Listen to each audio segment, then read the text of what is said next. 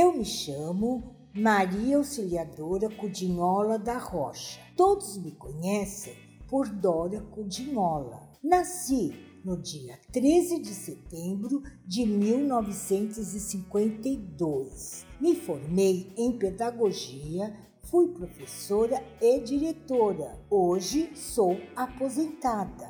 A sexualidade não deixei de exercer nessa fase da minha vida tem algumas alterações com a mudança é, fisiológicas normais do processo de envelhecimento. Nota-se que nessa fase, é, novos acordos onde o, o companheirismo, a afetividade, o amor, carinho são mais valorizados. Quer dizer, a gente já não. É assim, eu, eu sinto assim, que eu tenho ainda o líbido, né? Ainda avançado, mas hoje a gente só a gente até quer mais carinho.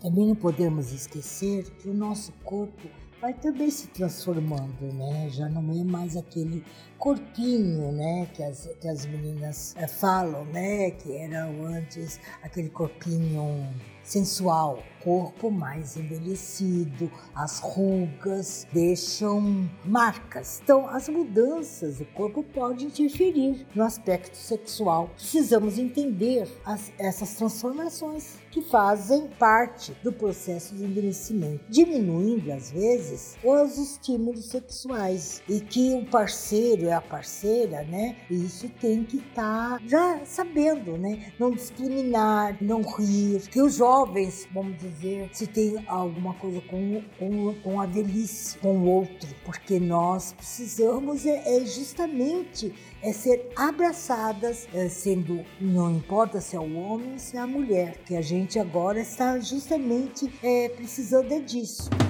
Viva Mais o seu encontro com a cidadania, bem-estar e saúde.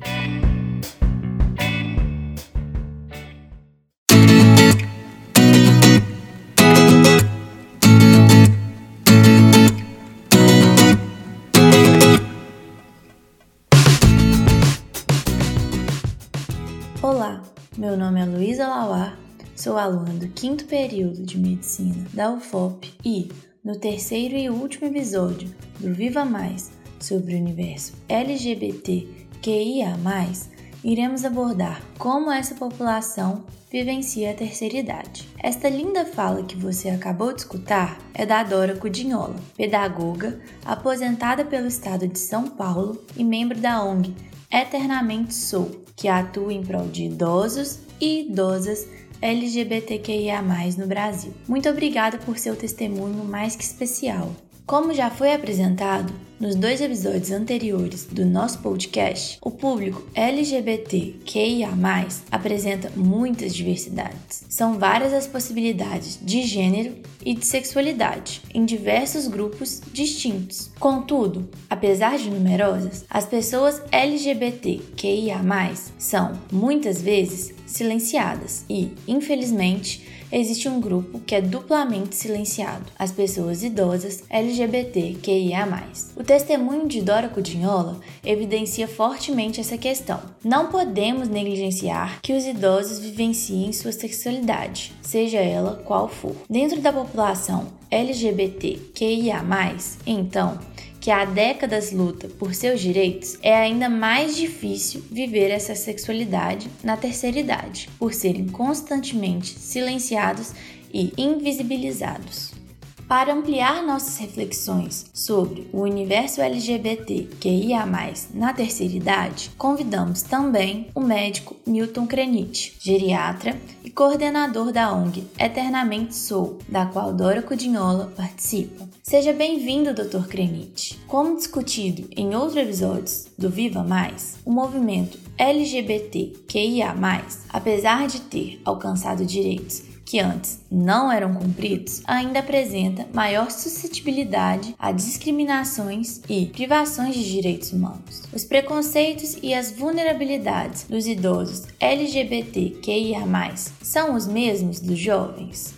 Que a gente pode comentar é que existem sim preconceitos contra as pessoas idosas LGBTQIA, que são semelhantes em relação aos jovens LGBTQIA, relacionados a heteronormatividades, essas questões em relação à sexualidade não hegemônica. Porém, uma questão que a gente pensa aí agora em intersecções de uh, somatória de discriminações uh, também é o fato das pessoas idosas também sofrerem o preconceito pela idade, né? Então a gente fala que eles sofrem uma duplo preconceito ou uma dupla invisibilidade. Por um lado, por serem mais velhos em uma sociedade que cultua formas relacionadas à juventude, ao corpo jovem, a essa pessoa jovem na sociedade, uh, tudo isso e, por um outro lado, eh, relacionadas também a serem LGBTQIA, numa sociedade machista, misógina, é, heteronormativa. Né? Então, eles fazem com que eles sofram um duplo preconceito, uma dupla invisibilidade. E isso sem contar em outros discriminadores, outros determinantes sociais. Né? Se essa pessoa idosa, LGBTQIA, também tiver cor de pele preta ou parda, ela também vai ter interseccionado outros determinantes na vida dela. E no que diz respeito especificamente às dificuldades no acesso à saúde da população idosa LGBTQIA. Quais os principais desafios no atendimento desse grupo? Em relação à saúde dos, das pessoas idosas LGBTQIA, eu acho que o principal desafio, primeiro, é acesso à saúde. E quando a gente fala em acesso à saúde ou acessar uma unidade de saúde, não é só entrar pela porta da entrada do serviço de saúde. Acessar vai desde se você é bem acolhido, se as pessoas te respeitam, se você tem confiança nesse local, se você vai fazer as medidas com que o profissional falou para você, se esse, essa unidade é aberta nos horários que você está livre, se você tem dinheiro para chegar nesse lugar, se o transporte é adequado, se a acessibilidade é adequada. Então a gente sabe, com pesquisas sérias, que o acesso à saúde por pessoas idosas LGBTQIA+, é pior ou mais precário do que pessoas idosas que não são LGBTQIA+. Então o acesso à saúde é pior. Então se essas pessoas não acessam à saúde, por exemplo, é na unidade de saúde que a gente fala sobre promoção da saúde, hábitos saudáveis, cessação do tabaco, controlar as doenças crônicas, fazer exames preventivos. Se essa pessoa não faz um acesso, não tem um acesso à saúde adequado, então muito provavelmente ela pode ter um processo de envelhecimento mais precário ou pior, um envelhecimento com maior carga de sofrimento, um envelhecimento com maior carga de vulnerabilidades. Entendi. Você, como geriatra, que trabalha com a população LGBTQIA+, pode nos dizer quais são os principais medos, inseguranças e receios relatados pelos idosos LGBTQIA+, no atendimento em saúde? Existem diversos preconceitos e vulnerabilidades a que as pessoas idosas LGBTQIA+, podem estar expostas. É, vou comentar alguns. Uh, acho que um importante é sobre o suporte social ou a fragilidade de suporte social. Muitas dessas pessoas tiveram que romper com as suas famílias de origem ou não estabeleceram relações ou têm mais chances de não serem casadas, não terem filhos, não terem ninguém para chamar em caso de alguma emergência. Então existe essa vulnerabilidade em relação a suporte social social. Suporte social seria essa pessoa que te ajudaria caso você fique de cama, fique acamado, te ajudaria em relação às atividades do dia a dia. Então essa é uma fragilidade, né? Essa é uma possível vulnerabilidade. São pessoas também que têm um risco maior de sofrer violência contra a pessoa idosa, né? E quando a gente fala de violência contra a pessoa idosa, não é só violência física, o bater. Existe a violência psíquica, existe a violência financeira, existe a negligência, existe a violência institucional, existem diversos tipos de violências e se a gente for olhar nos estudos, a gente vê que as pessoas idosas LGBTQIA+, são aquelas pessoas que têm maior risco de sofrerem violências e, ao mesmo tempo, são pessoas que têm maior risco de não ter para quem denunciar esse tipo de violência. Não se sentem à vontade de falar nem para autoridade policial, ou para autoridade familiar, ou para uma autoridade médica, né, uma autoridade de saúde. Então, são pessoas que têm risco de sofrer violência e risco maior de não ter para quem denunciar. Existem outras questões, como um acesso à saúde mais precário, dificuldade de acesso à saúde e até quando a gente for falar sobre envelhecimento saudável e práticas de envelhecimento saudável, tem uma maior chance de não ter um envelhecimento saudável, um envelhecimento ativo, um envelhecimento com atividade física, um envelhecimento com qualidade de vida, por diversos determinantes. E aí entram os determinantes sociais e os determinantes programáticos, que é o que, que o Estado faz para proteger ou deixar de proteger essa população. E se essa população é invisível para o Estado, o Estado não vai fazer nada para ajudá-los. O que você acha, então, que um especialista em geriatria e gerontologia pode fazer para tornar o atendimento mais acolhedor e inclusivo para as pessoas idosas LGBTQIA, que já vivenciaram tantas barreiras no cuidado relacionado ao envelhecimento? Então a gente pode pensar em transformar um ambiente mais acolhedor, deixar sinais na unidade de saúde que essa vida vai ser respeitada, que essa biografia vai ser respeitada, sejam com sinais, com símbolos, treinar a equipe toda, toda a equipe. Não basta a gente treinar só o profissional da geriatria e só o profissional da gerontologia, toda a equipe da unidade, desde o profissional da segurança, o profissional da limpeza, o profissional do acolhimento, todo mundo tem que estar treinado a respeitar a diversidade, respeitar as pessoas, respeitar a biografia dessas pessoas.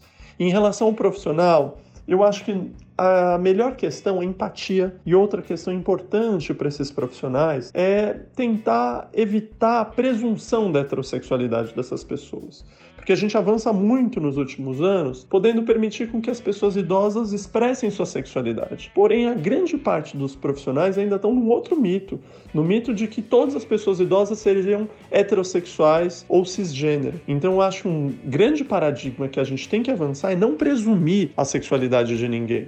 Então, se eu não presumo, eu tenho que começar a fazer perguntas mais amplas ou mais neutras. Então, eu tenho que pensar em trabalhar o ambiente, cenários do ambiente, treinar a equipe, mas também me treinar como profissional para conseguir presum não presumir mais e permitir com que as expressões de sexualidade sejam permitidas. Excelentes observações, Dr. Milton. Obrigada. Continuando nossa conversa, muitos idosos recorrem a instituições de longa permanência para idosos, as IUPs, oferecidas para pessoas com 60 anos ou mais com diferentes necessidades e graus de dependência, que não dispõem de condições para permanecer com a sua família. Como essas instituições de longa permanência para idosos recebem os moradores LGBTQIA+.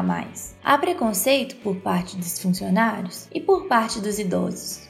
Se o cenário já é heteronormativo, né, e desafiador nas clínicas, nos hospitais, a gente pode falar que nas instituições de longa permanência esse cenário é até mais desafiador, onde até a aceitação sobre a sexualidade hegemônica de pessoas idosas enfrenta resistências. Quantos são os exemplos de instituições de longa permanência que a gente conhece que aceitam bem a sexualidade heterossexual, que a gente falar de uma sexualidade não hegemônica, que pode provocar resistências, às vezes dependendo se a pessoa tem alguma questão mais conservadora ou a, a um viés religioso ou hétero cis normativo, né? Então, infelizmente, as instituições de longa permanência estão ali no outro paradigma ainda. É, precisam avançar sobre o paradigma que assuma a sexualidade das pessoas idosas e também que permita as pessoas idosas serem quem são. Infelizmente, a gente tem pesquisas, é, tanto nos Estados Unidos quanto aqui no Brasil, falando que as pessoas idosas, elas, nas instituições de longa permanência, elas sofrem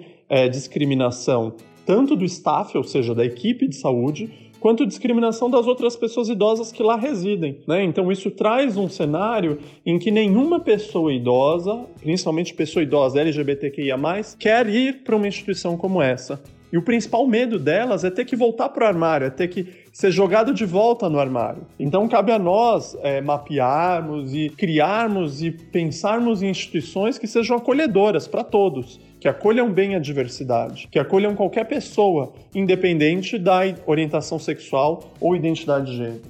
Nesse sentido, você acha que existe um modelo ideal de IUP a ser seguido? Existem instituições exclusivas para as pessoas LGBT? Seria interessante criar esse tipo de instituição? No Brasil, eu desconheço a existência dessa instituição. Tá? A gente tem fora do Brasil algumas instituições. Uma pioneira instituição de longa permanência pública é na Espanha, né? Então a gente tem outras instituições uh, não públicas nos Estados Unidos, no México, em outros países. Aqui no Brasil eu desconheço uma instituição exclusiva para pessoas idosas LGBTQIA+. Essa discussão uh, sobre devemos criar espaços exclusivos para pessoas idosas LGBTQIA+, ou uh, devemos melhorar o acolhimento e a empatia em relação à diversidade nos espaços já existentes, isso é uma discussão bem ampla E não existe agora a resposta certa ou errada. Eu acho a grande questão aí é a gente pensar que existe o mundo ideal e o mundo real. Se você for perguntar para as pessoas idosas o que, que você prefere, você prefere morar numa instituição só para pessoas idosas LGBTQIA, ou você prefere morar numa instituição que acolha a diversidade para todos? A grande maior parte das pessoas idosas LGBTQIA,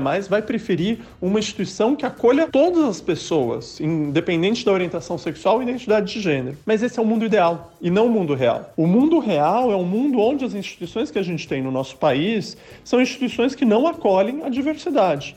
Então, talvez a gente tenha que fazer dois movimentos. Um movimento para pensar no mundo ideal, então trabalhar com educação, com empatia, com é, mobilização e, e, educação dos profissionais que atuam nesses serviços, a gente trabalhar em não compactuar com nenhuma situação de violência, então a gente não pode silenciar, não pode compactuar com nenhuma violência acontecendo dentro de uma instituição de longa permanência. Então acho que a gente tem que trabalhar tudo isso, trabalhar empatia, trabalhar para a gente chegar num mundo ideal onde não seja necessário a gente construir espaços voltados exclusivamente para pessoas idosas LGBTQIA+. Mas a gente não está ainda no mundo ideal. Então, quantas pessoas idosas ainda vão ter que voltar para o armário para viver numa instituição, ou para serem cuidadas, ou para serem aceitas? Então, o que, que a gente quer é que, talvez em paralelo, a gente pense em duas coisas, né? A gente pense em fazer um mundo ideal onde não sejam necessárias essas instituições exclusivas para essas pessoas, mas talvez agora, frente ao mundo real, a gente tem que pensar qual que seria a melhor opção. Bom, mas além da relação que os idosos estabelecem com sua identidade de gênero e sua orientação sexual, também é importante lembrar que muitos idosos carecem de relações de afeto, de amizade e de cuidado. Fiquei aqui pensando sobre os idosos LGBTQIA, que, por serem de outra época em que a sociedade não estava tão preparada para receber a diversidade que hoje recebemos, sofreram preconceito e intolerância, especialmente dos familiares. Essas pessoas, na terceira idade, poderiam reprimir sua identidade de gênero ou orientação sexual, a fim de serem aceitas pela família e então inseridas na vida e nos cuidados dos familiares. O que você nos diz sobre essa questão? Em relação às pessoas idosas LGBTQIA, que às vezes têm que voltar o armário ou sofrem ou tem alguma questão nesse sentido, são várias, é, vários desafios, né? Então tem, a gente tem que lembrar em relação à homofobia internalizada, né? O que é homofobia internalizada? Homofobia internalizada é um sentimento negativo que a pessoa LGBTQIA+, pode ter em relação à sua própria uh, identidade, à sua própria uh, sexualidade. Então vamos lembrar que são pessoas que vivenciaram as, as décadas de 60, ou 50, ou 70, e que eram consideradas como doentes, ou como marginalizadas, ou muitas ainda são consideradas como marginalizadas, por sociedades médicas, sociedades científicas e pela sociedade civil organizada, né? Então, é, para eles, muitas dessas pessoas viveram na invisibilidade. Acho que a grande questão que a gente tem que fazer, é, eu até brinco um pouco nisso, assim, a gente não precisa arrancar ninguém do armário, mas eu também não posso empurrar essas pessoas no armário. O que eu tenho que criar é condições com que essas pessoas se sintam à vontade de permanecer no fora do armário independente do local, independente da família, independente de quem esteja com elas. Né? Eu acho que essa é a grande questão. Imagina a violência que é para uma pessoa trans, para uma travesti, independente da pessoa ter que é, voltar a se vestir como homem ou ser violentada, não ser aceita na identidade de gênero, não ter respeitado o nome social. Então isso é uma violência muito grande que eu acho que a gente tem que trabalhar na empatia de todo mundo. E em relação aos idosos transexuais, quais impactos reprimir essa identidade, esta expressão, poderia causar em alguém que já fez o processo de transição de gênero? Uh, foram feitas algumas pesquisas qualitativas pra, com pessoas jovens trans que perguntaram para eles o que, que, você faria se você tivesse que morar numa instituição que não te respeitasse, ou se você tivesse que destransicionar, né? Então, você transicionou em uma idade, chega na velhice, você, são, você é obrigado, se sente obrigado a destransicionar. Algumas pessoas jovens, trans, falam que preferiam o suicídio a terem que passar por essa experiência. Então a gente não pode nem imaginar a quantidade de violência que uma pessoa trans sofre, inclusive na velhice. Né? Então o profissional da saúde tem que ser um aliado dessa pessoa. Né? Então, primeiro, a, em relação à transição, até pessoas trans que desejam transicionar, fazer alguma terapia hormonal, alguma outra questão na velhice, não existe contraindicação absoluta para o uso de hormônios para uma pessoa mais velha.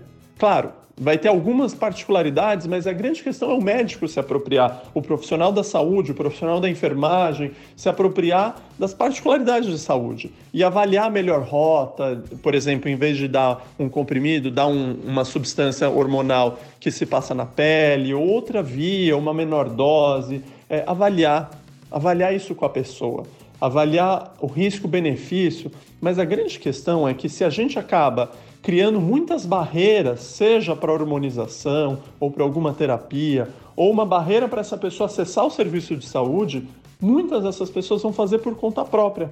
E se elas vão fazer por conta própria, elas vão se expor a mais riscos e vão usar os tipos de hormônio, por exemplo, que são hormônios que trariam maior risco para aquela saúde. Então, o que a gente tem que fazer é acolher não ter um olhar preconceituoso, é, eliminar qualquer barreira ou injustiça que impeça essas pessoas de acessar o serviço de saúde. Dessa forma, é muito importante aceitar esses idosos, suas experiências e suas diversidades. O profissional de saúde deve estar ao lado de seu paciente e apoiá-lo nas suas escolhas, da forma mais segura e saudável possível. No caso de um idoso LGBTQIA, que não tenha familiares próximos ou que não mantenha boa relação com eles, existem as chamadas famílias de escolha, isso é, amigos, pessoas queridas, equivalentes aos familiares biológicos. Essas famílias seriam chamadas, então, em caso de problema de saúde ou outras situações complexas na vida daquele idoso. Contudo, muitas unidades de longa permanência e serviços de saúde não reconhecem a validade dessas famílias de escolha. Doutor,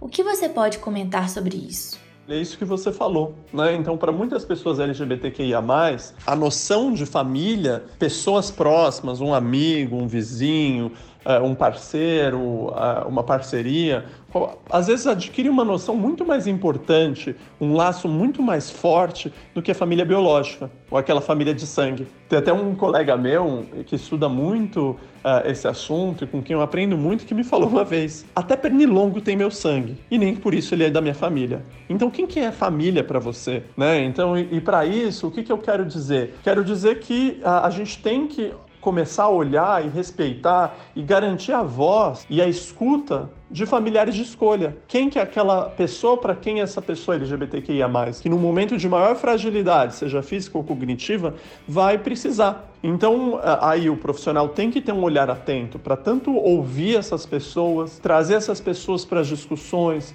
trazer essas pessoas para ajudar no plano de cuidado da pessoa LGBTQIA+, que está envelhecendo e envolver essas pessoas, respeitar a pessoa, a pessoa que a pessoa LGBTQIA+, nomeou como seu procurador ou nomeou como uma pessoa que vai ser a sua família de escolha que vai cuidar dela. No Brasil, existem dois, às vezes, instrumentos que se a gente notar como profissional de saúde que tem alguma litígio, alguma dificuldade naquela família, entre família biológica e família de escolha, é orientar a pessoa idosa LGBTQIA+, a talvez confeccionar um documento legal que vai garantir a voz dessas pessoas, que poderia ser, por exemplo, um testamento vital ou uma procuração para cuidados de saúde. Então, o que, que são cada uma dessas coisas, né? Então, o testamento vital, na verdade, é um documento no qual cada pessoa é, pode falar o que gostaria que fosse feito com seu corpo frente a uma doença incurável ameaçadora da vida. Isso é o testamento vital.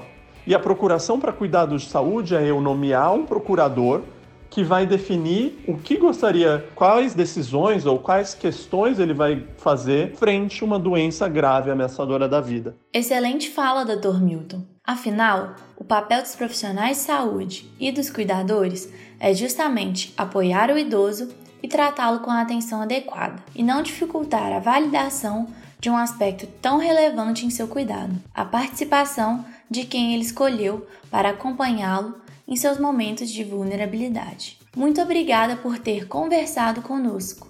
E aí, o que achou do episódio de hoje? Já tinha pensado sobre o envelhecimento e sua relação com o movimento LGBTQIA?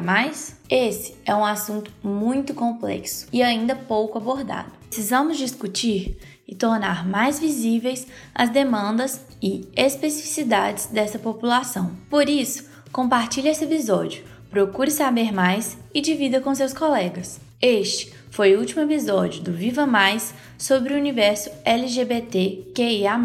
Se você ainda não ouviu os outros dois episódios que já foram lançados, não perca tempo e acesse já nossas plataformas. Espero te encontrar em breve escutando as outras séries do Viva Mais. Até lá!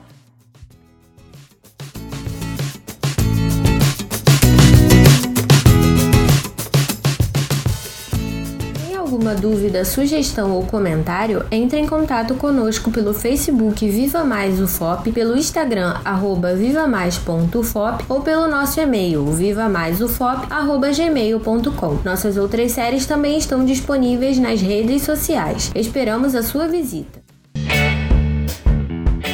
Programa Viva Mais, o seu encontro com a saúde, bem-estar e cidadania. Pesquisa e redação: Luísa Lauar e Elisa Bastos. Coordenação de produção: Glaucio Santos. Edição e sonoplastia: Luiz Felipe Fonseca Campioto. Coordenação de pesquisa: Professora Heloísa Lima. Produção: Sistema UFOP de Rádio, Programa de Extensão Viva Mais. Apoio: Escola de Medicina. Realização: Universidade Federal de Ouro Preto.